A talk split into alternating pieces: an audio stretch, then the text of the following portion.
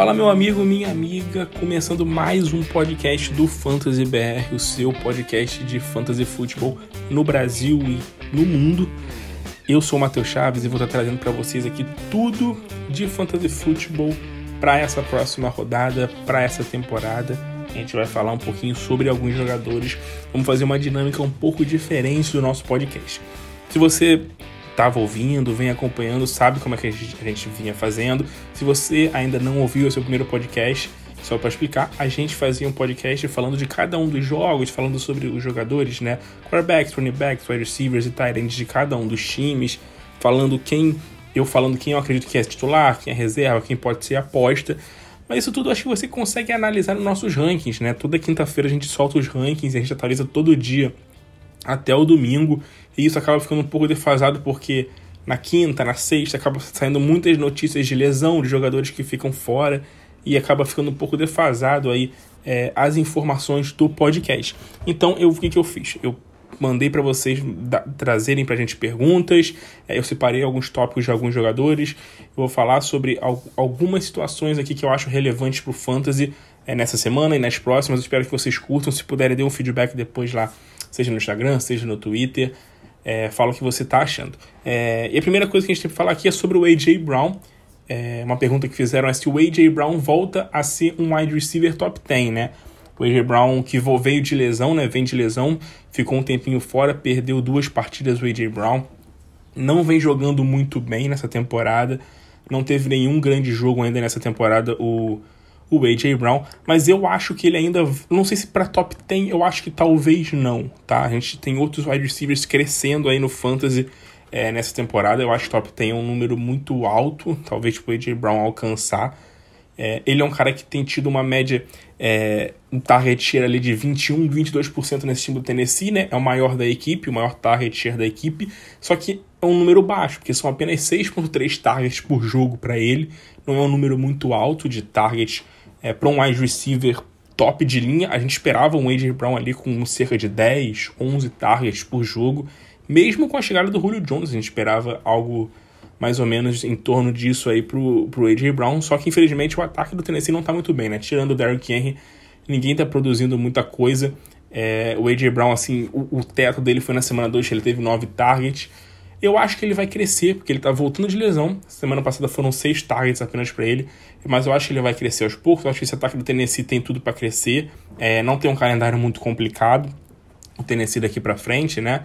Então eu espero um A.J. Brown não para ser um top 10, mas eu acho que ele ainda pode talvez ser um wide receiver 1 baixo no fantasy, talvez até ali um wide receiver 2, dependendo de quem seja o seu wide receiver 1, tá? É, não descartaria ele, não buscaria uma troca, não, não venderia o AJ Brown agora porque ele está em baixa. Inclusive, eu compraria o AJ Brown, achei um bom, uma boa hora para comprar o AJ Brown, porque a galera tá com um pé atrás muito grande nele. Beleza? Então eu acho que o A.J. Brown ainda é um cara que pode vingar no Fantasy Football é, para essa, próxima, essa próxima semana, para essa temporada ainda. Segunda questão aqui que perguntaram para a gente é sobre o Stephon Diggs. O que fazer com o Stephon Diggs? Diggs que saiu muito alto, né? Foi wide receiver 3 nos drafts aí no Fantasy é, nesse último ano, né, nesse draft de 2021. Infelizmente o Diggs não está produzindo muita coisa, não está produzindo o que a gente esperava que ele fosse produzir, né? A verdade é essa. Eu acho que a gente esperava um Diggs produzindo números parecidos, talvez ali com o que o Cooper Cup tem, tem, tem, tem bem fazendo aí nessa temporada. É, algo mais ou menos como o Davante Adams tem fazendo, porque o Stephon Diggs é um cara que a gente investiu um capital muito grande, né? O Stephon Diggs até agora no Fantasy Football. É, deixa eu pegar aqui os números dele para você ter uma noção sobre a questão de, de pontuação. Ele é apenas wide receiver 25 no momento, inclusive está atrás do Emmanuel Sanders, né? O Stephon Diggs. Ele tem sido um cara consistente, tá? Na Liga PPR, o Stephon Diggs tem sido um cara consistente. Na semana passada ficou um pouquinho mais abaixo, né? Foi um, foi um jogo até estranho, porque ele foi apenas o terceiro wide receiver do time em rotas percorridas. É, atrás do Emmanuel Sanders e do Dawson Knox, tá? Mas eu acho que o Diggs ainda tem muito potencial para crescer. Eu não vejo o Diggs é, mantendo-se abaixo do Emmanuel Sanders, por exemplo, ou se mantendo nessa posição de número 25 no Fantasy. Eu acho que o Stefan Diggs tem um potencial grande, joga num ataque muito bom. Eu sei que tem o surgimento do Dawson Knox, o Manuel Sanders chegou e está sendo importante, mas o Diggs é o principal wide receiver desse time. É o cara que a gente espera, né? Que a gente imagina que vai dominar aí, que vai ser um cara para brilhar, até porque se a gente dá uma olhada no target share da equipe, ele tem 27%, é um target share altíssimo, é uma média de 9.5 targets para o Stephon Diggs por jogo, tá? É, eu acho que o que está faltando para o Diggs é entrar na end zone, é isso que ele não está conseguindo, é isso que a gente não tem visto ainda no Stephon Diggs essa temporada, a partir do momento que ele começar a ser mais utilizado talvez em red zone, ser mais utilizado ali perto de linha de gol, eu acho que ele, a gente pode ver o Stephon Diggs brilhando. É, nos últimos, no jogo passado foram 5 targets, né? Mas nas últimas duas partidas foram mais de 10 targets para ele. Eu acho que ele tem uma média boa de targets na equipe. É, eu não, não acho que esse número de 5 targets da semana passada vai ser o número que vai se manter, logicamente que não. O Diggs é um cara para ter 10, 11, 12 targets por partida. Então eu espero um Stephon Diggs mais utilizado é, principalmente em, em situação de, de, red zone, né? O que, a gente tem visto é muito Dalton Knox e Emmanuel Sanders sendo utilizado, Zach Moss correndo bastante, fora o Josh Allen que também, né? Corre com a bola e tal, isso acaba atrapalhando um pouco o wide receiver. Mas não, não me preocupo ainda com o Stephon Diggs. Não acho que é um cara que vai ser um bush ou vai ser uma decepção essa temporada. Ainda espero que ele melhore para o resto da temporada. Mas uma situação importante que eu quero falar com vocês aqui é sobre o Michael Thomas. Sim, não sei se você se lembra, mas o Michael Thomas ainda está vivo e está quase voltando, né? O wide receiver do, do New Orleans Saints está na pup list, então a partir da sétima semana ele pode jogar. O Saints está de bye agora na semana 6, né? Então acaba essa, esse período fora aí do Michael Thomas. A gente não sabe se ele vai jogar na semana 7, logicamente. Vamos ter que aguardar a questão de treinamento e tudo mais mas ele já pode voltar. Então, cara, fica de olho no Michael Thomas. Ele pode, não, não acredito que ele vai estar livre, mas eu acho que é um momento que você pode tentar buscar uma troquinha aí por ele. É, eu acho que ele vai voltar. Não vai ser o Michael Thomas para ser um top 10, pelo menos eu não acredito nisso. Até porque na, na, temporada passada a gente viu que o Michael Thomas não jogou muito bem, teve problemas de lesão e tal. É, não é o Michael Thomas que volta, que chega para 2021 é, como terminou 2019, por exemplo, que ele estava voando, né? O Michael Thomas em 2019 estava voando.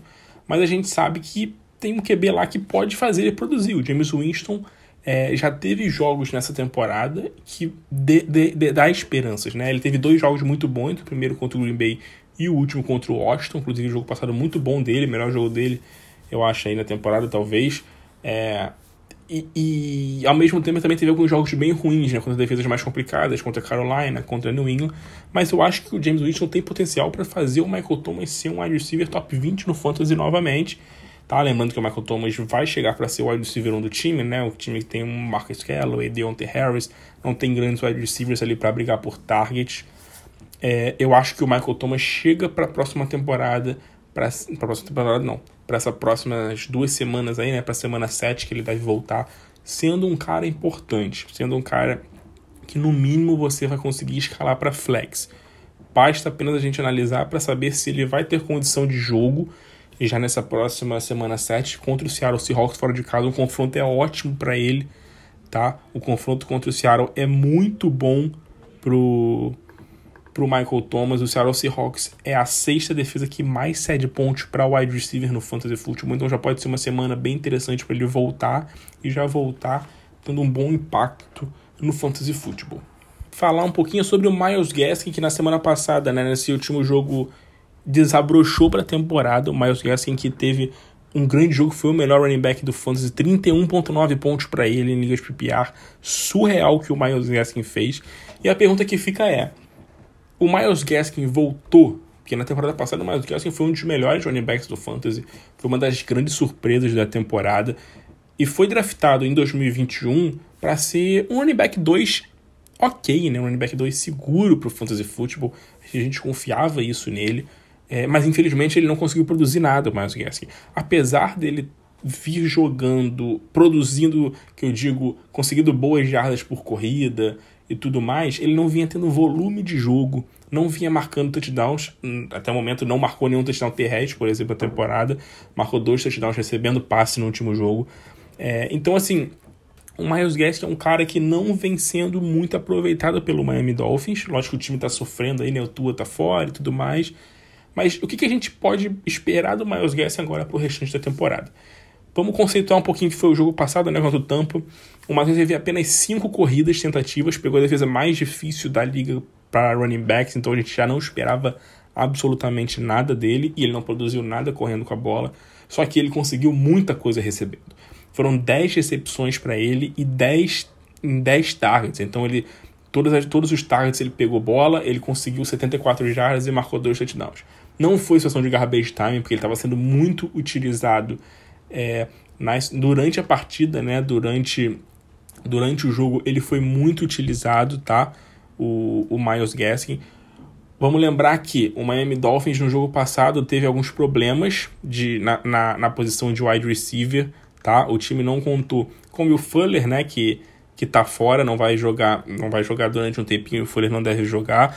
O, o Devante Parker também não jogou. Então, assim, foram dois jogadores importantes que estavam fora, e isso ajuda, logicamente, ao running back receber mais passes, porque não tem muitas opções de passe naquele time do Miami Dolphins.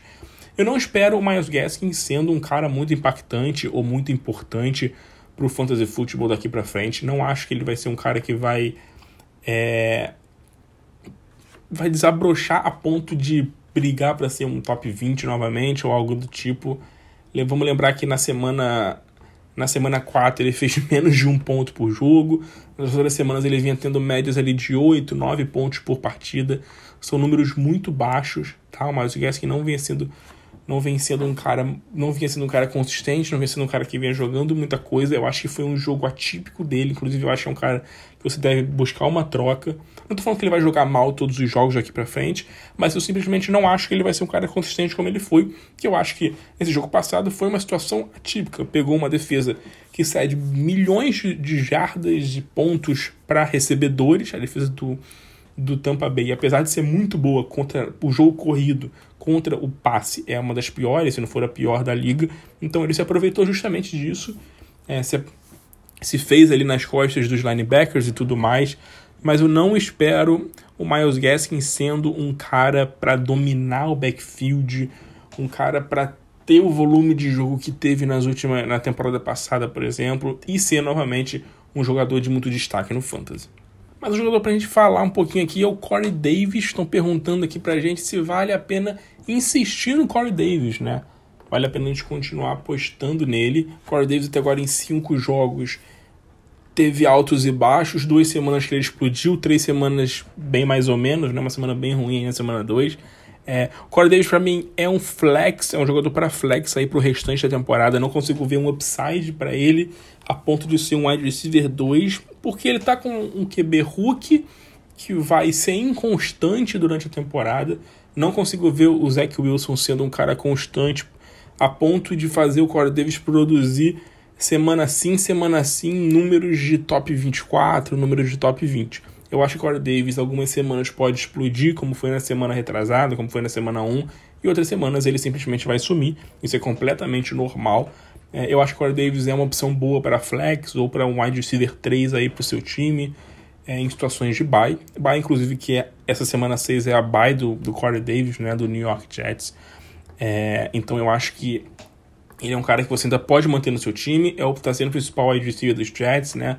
21,6% é, por cento do target share da, da equipe tá indo para ele, né? O segundo do time é o Elijah Moore, com 15% apenas. Tá com a média de 7.2 targets na, por partida, não é uma média muito alta, tá? Para ele, uma média de 60 jardas por jogo, uma média bem ok.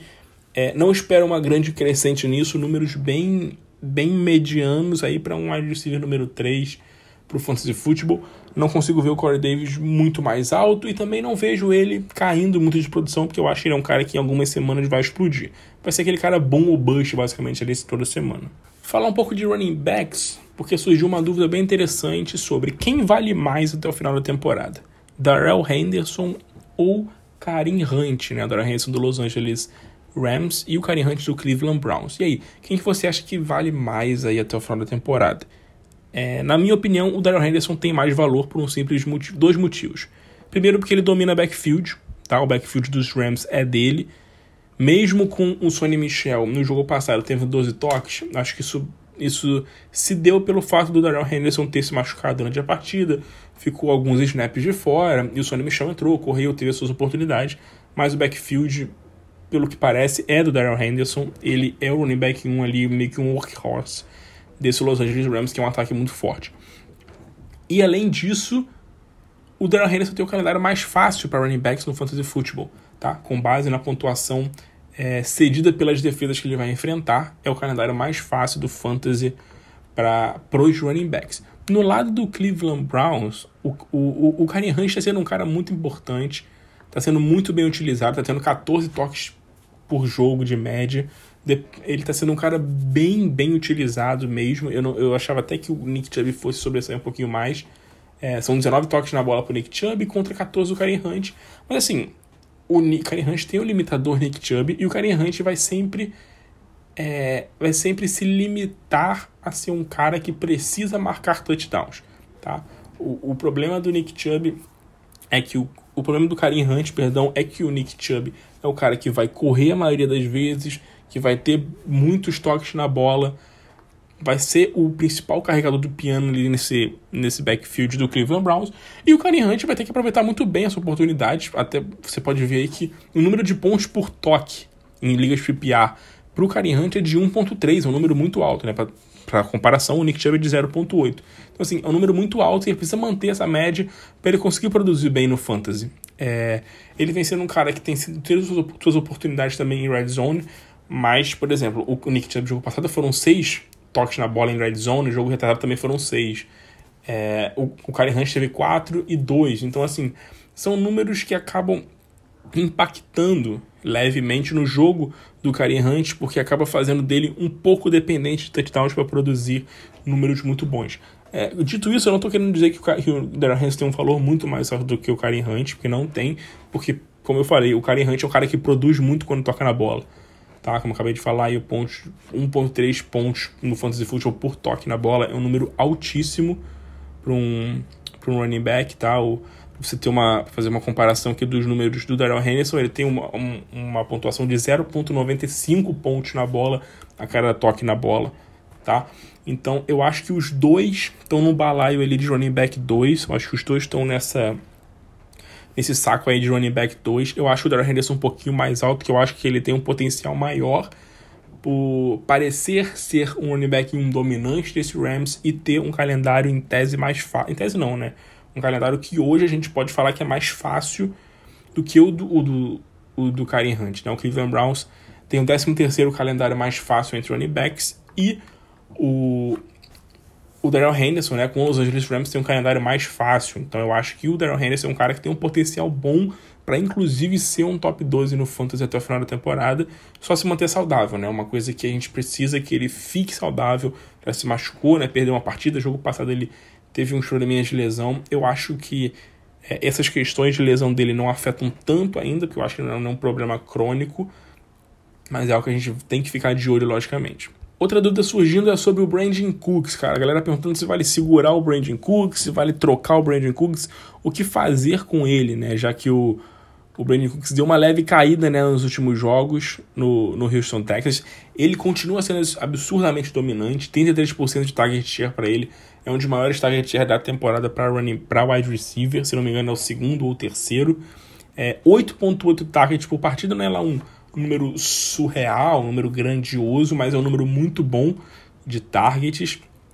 É, o Davis Mills fez um bom jogo na semana passada contra o New England Patriots e, por incrível que pareça, né, o, o Brandon Cooks não foi muito utilizado no jogo passado, não teve muitas recepções, foram apenas 5 recepções, 5 targets em 3 recepções.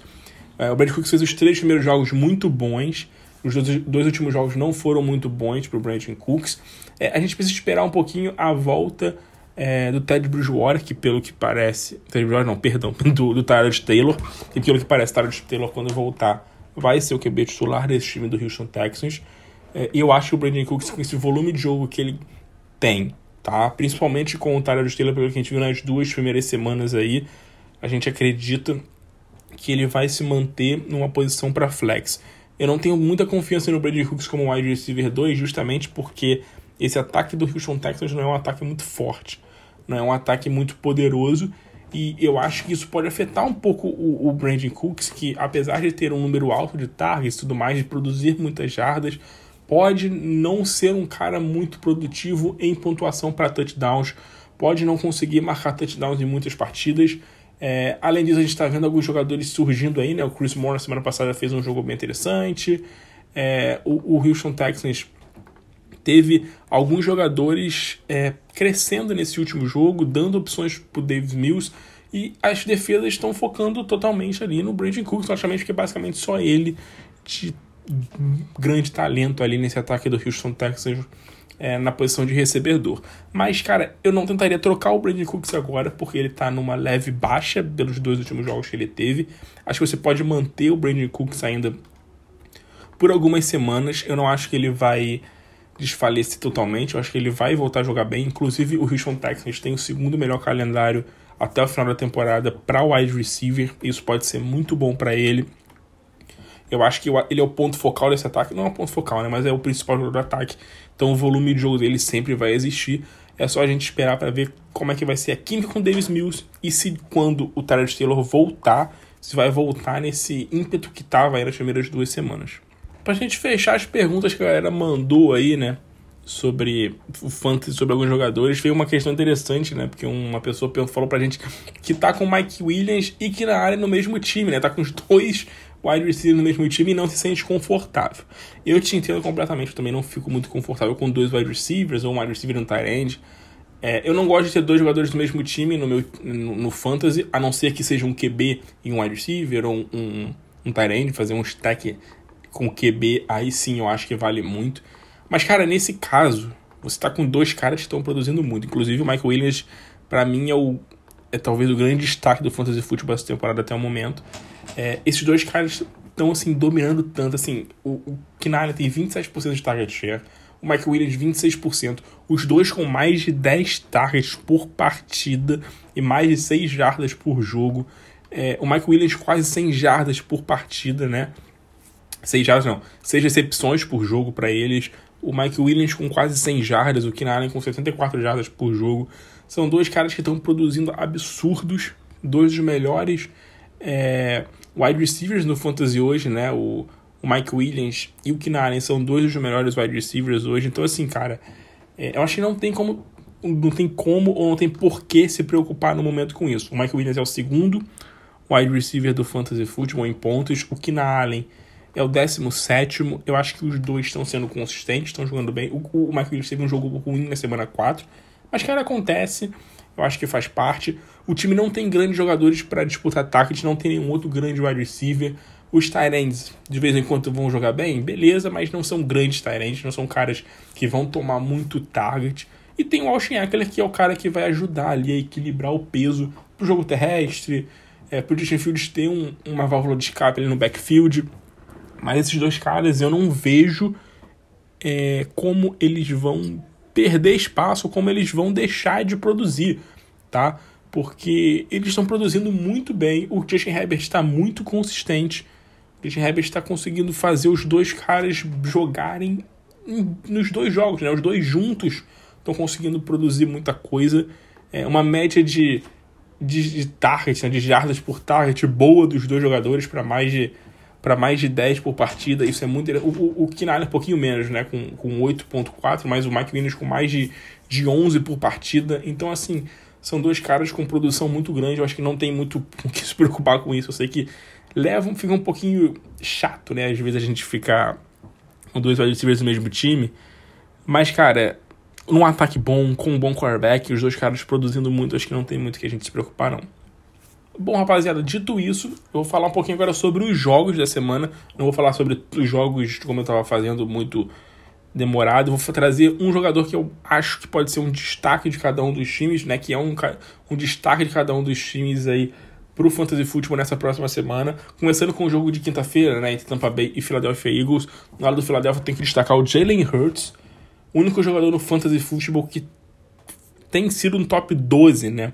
Durante todas as semanas, esse cara tem sido um espetáculo. Eu não apostava muito nele, queimei a língua. Tá jogando demais o Jalen Hurts, é um titularzaço, o Jalen Hurts. No lado do Tampa Bay, eu quero destacar o Leonard Fournette, que pelo visto se tornou de fato o running back desse time. É, Ronald Jones cada vez mais é, esquecido, tá? Pouquíssimo utilizado. E o Fournette está se tornando de fato o running back do Tampa e um cara importante para fantasy, um cara que vale você ficar muito ligado nele. No lado do, do, próximo jogo, vamos lá, falar do próximo jogo agora, domingo, é, em, em Londres, né? Jacksonville Jaguars e Miami Dolphins. Do lado dos Jaguars, eu quero citar como destaque aqui o Marvin Jones que, cara, dois jogos bem ruins do Marvin Jones, né? Eu tô ficando um pouquinho preocupado com o Marvin Jones. Vamos ver se o próximo jogo contra o Miami, que Miami que sofreu muito com o Tampa Bay na semana passada, secundário. Vamos ver se o Marvin Jones consegue é, consegue ressurgir, né? Sem o DJ Shark, talvez não tenha ali o grande o, o cara que tirava um pouco o foco dele, né, das defesas e tal, que o, o, o DJ Shark e o Marvin Jones se alinhavam ali outside meio que paralelos um ao outro e tal, em lados opostos, mas agora não tem mais DJ Shark. Vamos ver se o Marvin Jones consegue voltar a produzir bons números, vamos ficar de olho nisso. Do lado do Miami Dolphins, a gente já falou, né, do Miles Gaskin, e eu quero citar o Mike Gesicki. O Mike Gesicki que é, voltou a ser um cara bem impactante pro Fantasy depois de uma primeira semana bem ruim, a semana 2 mais ou menos. Ele tá sendo um cara muito utilizado, né? Tem sido um cara muito bem aproveitado agora pelo Miami Dolphins com o Jacob Brissett. É, eu acho que ele é um cara que você vale ficar de olho, porque ele tá sendo. não tá sendo muito visto. Vale você buscar o Mike Sick numa troquinha aí, porque Tyrande tá muito complicado esse ano no Fantasy Football. Próximo jogo: Baltimore Ravens e Los Angeles Chargers. Jogaço, né? Jogaço, jogaço. É, eu quero citar esse stack entre Lamar Jackson e Marquis Brown. Os dois jogando demais. Lamar Jackson já era figurinha carimbada que ia jogar muito, a gente já sabia disso. E o destaque meu maior é o Marquis Brown, porque o que esse cara tem feito no Fantasy Football essa temporada é simplesmente surreal. São jogos muito bons. E no jogo que ele não foi bem, que foi contra o Detroit, ele só não foi bem porque ele dropou três passes bizarros. Quem viu esse jogo, quem lembra de. Quem tem o Marquise Brown no Fantasy lembra e sabe disso. Na semana 3, ele dropou três bolas assim que. surreais. Inclusive, ele poderia ter feito acho que um ou dois touchdowns ali em bolas na end zone. Foi bem feio. É, inclusive, foi o único jogo que ele não produziu muita coisa no Fantasy. Mas, cara, o Marquise Brown tá virando um. Já virou um wide receiver 2 consistente no Fantasy Football. No lado do Los Angeles Chargers, vamos falar do Austin Eckler, porque o Austin Eckler é, surge, ressurgiu não, né? O Austin Eckler, depois de uma semana 1 um, bem mais ou menos, a gente ficou meio preocupado, uma semana 2 ali também que não produziu muita coisa, ele começou a produzir números de running back top 5. O Austin Eckler nos dois últimos jogos, dominando o backfield, correndo muito com a bola, isso é importante, coisa que a gente não via muito do Austin Eckler, que era correr com a bola, é, recebendo passes, logicamente, coisa que ele sempre fez, mas é um cara que está começando a dominar backfield correndo com a bola, né? Coisa que a gente talvez não fosse esperar completamente, que eu acho que era aquele meio que protótipo de running back pass catcher, mas tá muito bem, muito bem utilizado. O Austin Eckler vai ser um cara muito importante aí para essa temporada no Fantasy Football. Carolina Panthers e Minnesota Vikings. Meu destaque vai para o Kisha McCaffrey, e a gente está esperando que ele volte nessa próxima semana. Treinou na semana passada toda. É, a gente achou até que ele fosse voltar na semana passada, mas o, o segurou ele. Então, galerinha que tem o Christian McCaffrey, tem até o Chuba Hubbard também, vale ficar com a antena ligada, porque o Christian McCaffrey provavelmente está de volta. No lado do Minnesota Vikings, o alerta é a mesma coisa, mas pro Dalvin Cook, né? O Dalvin Cook que não jogou na semana passada e ficou fora na semana 3 também. Na semana 4 foi bem limitado. Vamos ver se ele joga nessa próxima semana. Lembrando que a bye do, do Minnesota Vikings é na semana 7, então não ficaria nada surpreso do Minnesota Vikings dar uma segurada no Dalvin Cook para trazer ele 100% aí para a semana 8, caso ele não jogue filho. Alexander Madison, titular saço absoluto. Sei que é um confronto muito complicado contra o Carolina, tá? Que é a melhor defesa contra contra running backs no fantasy football, a defesa do Carolina, mais o Madison. Quando o Dalvin Cook não joga, ele é um monstro. Próximo jogo entre Green Bay Packers e Chicago Bears, tá? Um destaque nesse jogo vai para Allen Robinson, cara, que infelizmente morreu, né? O Allen assim, morreu, né? Não quero ser trágico a esse ponto, mas o Allen Robinson infelizmente cara, deixou a gente na mão, assim, a gente não consegue confiar no Allen Robinson, apesar dele ter números de números bons, né, de, de, de target share. São 24%, né, de, do target share da equipe aí pro, pro, pro Allen Robson, né, um número muito alto, um número muito bom, mas são apenas 5.8 targets para ele por partida. É muito pouco, poucas jardas para ele. É, para você ter uma noção aqui, o, o, a média de jardas né, pro, pro Allen Robson nos targets apenas, é, apenas 7, 7.6 e uma média de pouquíssimas jardas por partida para o Robson, 36 jardas por partida, né? Então, assim, não dá pra gente esperar muita coisa. Infelizmente, o Allen Robinson tá sendo um grande punch do fantasy futebol nessa temporada. No lado do Green Bay Packers, o meu destaque vai pro Robert Tonian, que não tá jogando nada também, né? O Robert Tonian não tá fazendo absolutamente nada. Depois de uma semana 2 que ele fez 52 jardas e um touchdown, eu alertei aqui no podcast quando eu falei dos, dos jogos para semana 3, que o Toninha foi salvo por uma leve big play, né, um touchdownzinho de 20 e poucas jardas, que ele não vinha bem, é, para não ficar muito animado com ele, que não estava esperando muita coisa, e de fato, nas últimas três semanas ele teve quatro recepções. Então, assim, Robert Tonian, infelizmente, também é um cara que a gente não tem como apostar mais pro Fantasy. Vamos pro próximo jogo que é Detroit Lions e Cincinnati Bengals. Eu quero falar agora sobre o DeAndre Swift. Logicamente, que é o cara que eu sempre falo nesse Detroit Lions, que é o DeAndre Swift. Mais um bom jogo para ele, pro DeAndre Swift. Produziu muito bem. Infelizmente, está dividindo o backfield das corridas ali com o Jamal Williams, mas isso já era esperado. A gente já sabia que isso ia acontecer. Ainda mais que o DeAndre Swift está meio baleado ainda.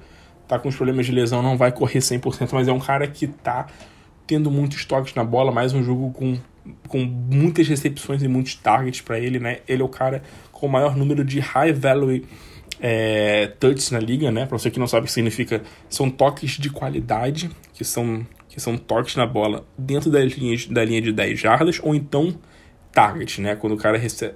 Target, no caso, é recepções. Quando ele tem toques na bola dentro da linha de 10 jardas, ou quando ele recebe um target. E isso é, vale para qualquer área, tá? Os targets vale para qualquer área do campo. O Daniel Swift hoje é o cara com esse, o maior número de high value touches na liga, com 7.7. Então ele é um cara que consegue produzir muito, porque os toques que ele tem na bola são toques de qualidade. Então acho que o Daniel Swift continua sendo uma peça fundamental no fantasy. Hoje ele é o oitavo melhor running back da liga em liga PPR. No lado do Cincinnati Bengals, o meu destaque vai pro Jamar Chase, né? O Jamar Chase que muita gente ficou com medo do Jamar Chase, que quer ser o Jamar Chase, e o cara tá simplesmente destruindo no Fantasy.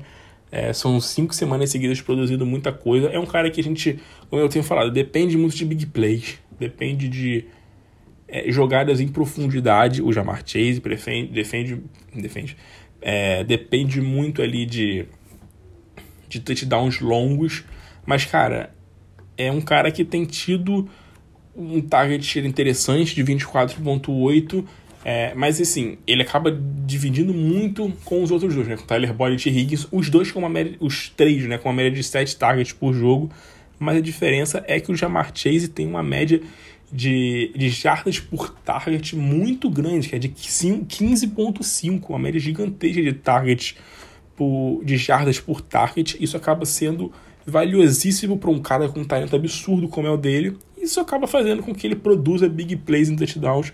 Isso vai acontecer na maioria dos jogos, tá?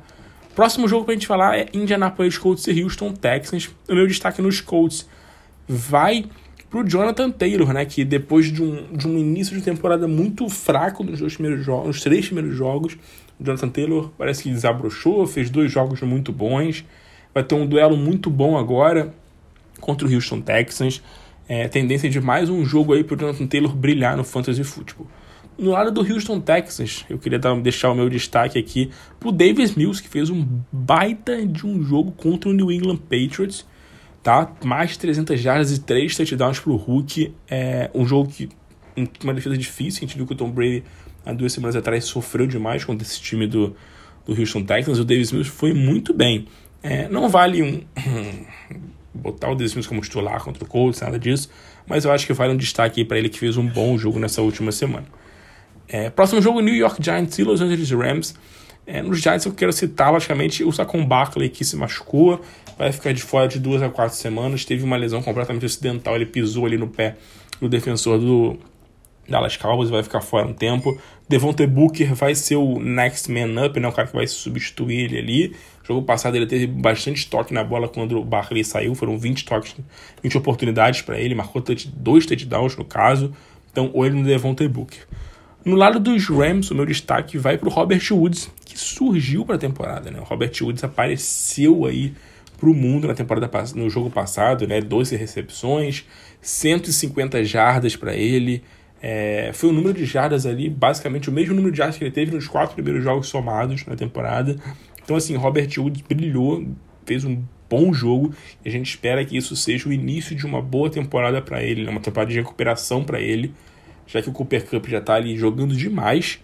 Mesmo no jogo que o, que o Robert Woods brilhou, o Cooper Cup teve, 100, teve, teve 10 targets e quase 100 jardas.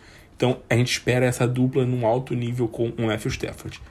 Próximo jogo pra gente falar é o Washington Football Team e Kansas City Chiefs. O meu destaque no time do Washington vai pro Seals Jones, né? O Tyrande Rick Seals Jones, que assumiu aí a vaga do Logan Thomas, que foi para reserve e foi muito bem utilizado na semana passada, tá? 8 targets para ele, 41 jardas. Opção muito boa de stream para você que precisa de um Tyrande. No lado do Kansas City Chiefs, destaque pro Damian, pro, pro, pro Darrell Williams, né? O Darrell Williams que agora vai ser running back 1, já que o Clyde Edwards-Helaire sofreu uma lesão no jogo contra o Bills, vai ficar fora, tá na injury reserve, no mínimo três jogos fora para ele. Então, Darrell Williams, opção fortíssima para waiver, um cara que vai jogar no ataque forte, não deve ter um grande volume de jogo, mas é um cara, assim, deve ter um grande volume de jogo porque o Chiefs não dava um grande volume de jogo para running backs, né? Mas ele vai ser running back 1 do time, vai ser o cara com mais toques, então tem um potencial para ser um cara bem interessante aí nessas próximas semanas. Vamos continuar agora para o jogo entre Cleveland Browns e Arizona Cardinals. No lado do Cleveland Browns, vale destacar aqui o Odell Beckham Jr., que infelizmente não está conseguindo produzir bem de novo, né? É, teve uma volta bem interessante na semana 3, né, com 9 targets, 77 jardas, mas nos dois últimos jogos não jogou bem. É, não passou nem das 100 jardas somadas nos dois últimos jogos, então o Odell, infelizmente, é, tá caindo tá caindo cada vez mais de, de valor no ranking até o final da temporada. Para mim, hoje o Odell é um, é um wide receiver apenas para flex aí, se você precisa de um wide receiver. No lado do Arizona Cardinals, eu quero citar aqui a disputa de backfield entre Chase Edmonds e James Conner, cara, que tá bem interessante isso aqui. Tá uma disputa bem bem acirrada entre esses dois jogadores, né? Os dois estão tendo toques muito parecidos na bola. A gente não vê nenhuma semana um, um, um dos running backs sobressaindo aí em toques na bola. Inclusive, o Chase Edmonds tem uma média de 14.4 toques por jogo e o James Conner 13.4.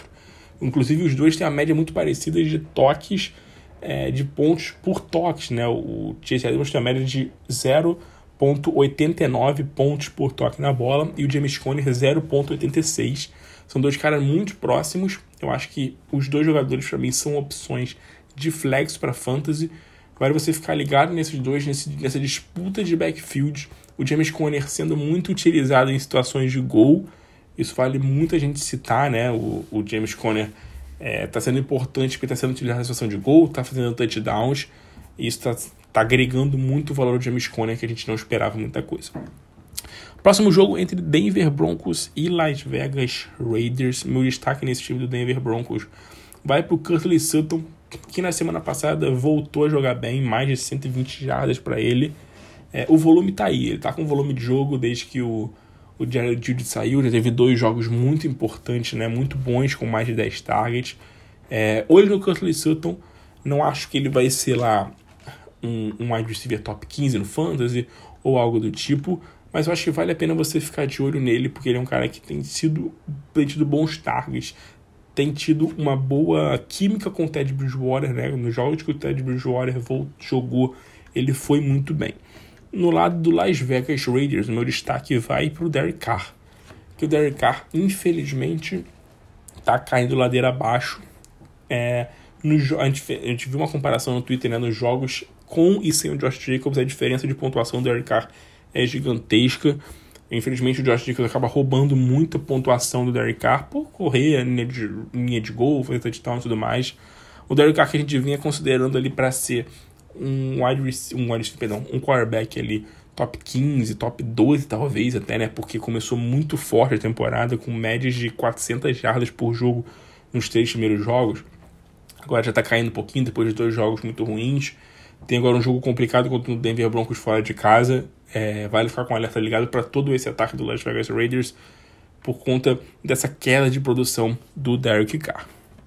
É, New England Patriots e Dallas Cowboys vai ser mais um jogo bem interessante. O meu destaque nesse, nesse jogo vai pro Hunter Henry, que pelo visto se tornou o de 1 do time. Passou o Jonu Smith, tá? O Jonu que não vem jogando bem. É, o Jonu não, não, não, vem fazendo bons jogos no New England Patriots. O Hunter Henry vem, vem crescendo nas duas últimas partidas. Inclusive, o Hunter Henry é, já tem ali um target share maior do que o Jonu. O target share do Hunter Henry é de 14%, do Jonu é de 12,3% apenas. São 5,2 targets por, o Hunter Henry contra apenas 4 para o Jonu. Então, assim, olho no Hunter Henry, que pode ser uma ótima opção de streaming, e não apenas streaming, mas uma opção de possivelmente, talvez, até um, um Tyrande número 1 um aí no Fantasy nas próximas semanas. No lado do Dallas Cowboys, o meu destaque vai para o Zeke, que depois de uma semana 1 um que a galera endoidou com o Ezekiel Elliott, ele vem de quatro semanas produzindo muito, três semanas seguidas com mais de 20 pontos para ele, é, mais um jogo de mais de 100 jardas, mais um jogo com mais de 20 corridas, não é muito acionado no jogo aéreo, não, não, é, não, não vem né, o Ezekiel Elliott desde a temporada passada, mas está correndo demais e não está correndo, não está só correndo demais em, em produtividade, ele está correndo demais é, em quantidade, né, em, em, qualidade. Ele tem, tem produzido muito bem por corrida, tem jogado muito bem, fazendo uma média de 1,02 pontos por toque na bola. A galera fala, ah, mas o Pollard é, produz mais do que o Zeke e tal. E quando toca na bola, não. O Pollard tem uma média de 0,95 pontos por toque, enquanto o Zeke tem a média de 1,02 pontos por toque. Então, assim, é, não estou desmerecendo o Pollard, nada disso, até porque ele tem sido uma baita surpresa e é uma opção boa para flex no fantasy football.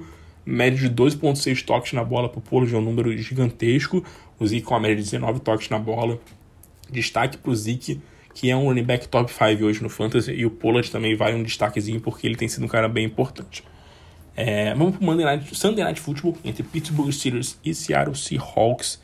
Destaque nesse Pittsburgh Steelers aqui para mim é o Najee Harris, tá? Que tá produzindo bem, tá sendo absurdamente bem utilizado para esse time dos Steelers. O jogo passado teve um número bem menor de snaps, mas assim, foi o jogo que ele teve o maior número de corridas, 23 corridas para o Najee Harris, né? Então, assim, muito importante a gente analisar esse, esse fator, porque foi o primeiro jogo que ele produziu muito correndo com a bola, né? 122 jardas para ele, conseguiu touchdown. Najee Harris sendo um running back 1 bem impactante. Vale destacar o Juju, que se machucou e está fora da temporada. Então o Deontay Johnson e o Chase Claypool agora têm um, um, valor bem acrescido aí, né? Tem um valor bem interessante. Mesmo com o Big Ben jogando muito bem, esses caras têm um valor muito importante aí pro resto da temporada. No lado do Seattle Seahawks, o meu destaque vai pro Russell Wilson, né? Que machucou o dedo, vai ficar fora algumas semanas, então a gente vai ter um Dino Smith aí é, atuando pelo, acredito que pelas próximas três semanas a gente deve ver um, um Dino Smith. Talvez o, o, Russell Wilson volte na semana 10, na semana 11. É, a gente não sabe quanto tempo ao certo ele vai ficar fora, mas pode ficar fora de 4 a 6 semanas aí o, o Russell Wilson. Então o Dino Smith vai ser o titular. Isso acaba perdendo um pouquinho de valor pro Metcalf e pro Tyler Lockett. A gente viu que no último jogo contra os Rams, quando o Dino Smith entrou, ele procurou muito o, o DK Metcalf, mas eu acho que foi uma situação de jogo, assim, eu não acho que vai ser tão, assim, DK Metcalf 100%. Acho que ele vai ser bem utilizado, logicamente, mas perde valor, né? Porque não é a mesma coisa ter um Dino Smith ou ter o Russell Wilson, perde muito o valor do quarterback e todo o ataque aí do, do Seattle Seahawks. E para finalizar, Tennessee Titans e Buffalo Bills. Meu destaque no Tennessee Titans vai pro Derrick Henry, não só pro Derrick Henry, mas eu queria falar também do Ryan Tannehill, que ao mesmo tempo que o Derrick Henry tá jogando muito bem, o Ryan Tannehill não tá jogando nada pro Fantasy. Uma das grandes decepções minhas para essa temporada é o Ryan Tannehill, que eu esperava que fosse jogar muito bem. Já são quatro dos cinco jogos com menos de 20 pontos no Fantasy para ele. E alguns jogos, assim, contra o Jets, contra, contra os jogos com defesas fracas. Contra o Jets dá pra gente relevar porque é, ele fez o Jets vinha bem contra quarterbacks, estava sem o A.J. Brown e o Julio Jones, mas o Ryan Tannehill não vem produzindo bem. Por quê? Muito porque o Derek Henry está dominando completamente ali é, os jogos, né? É basicamente o Ryan Tannehill 30 vezes por jogo correndo com a bola, correndo muito bem, fazendo touchdowns. É, é surreal o que o Derrick Henry está fazendo nessa temporada, mais uma vez.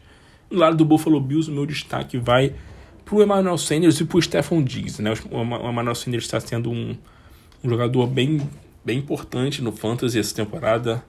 É, não vejo ele como um cara para ser um wide receiver 2 ou um flex ainda. Eu acho que ele vai ser um cara de altos e baixos que vai depender muito de touchdown chamando bem.